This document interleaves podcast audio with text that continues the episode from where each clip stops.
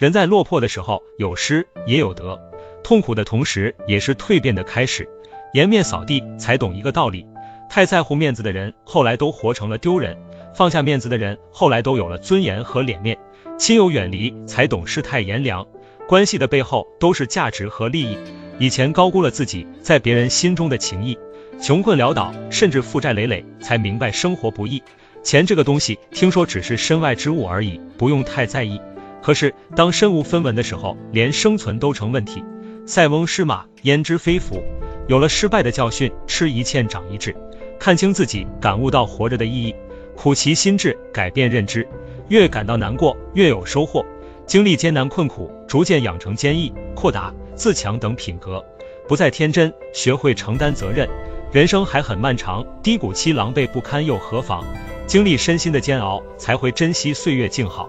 失去的早晚会失去，本来就不该属于你。没有失就没有得，砥砺前行的远方是未来和希望，加油吧！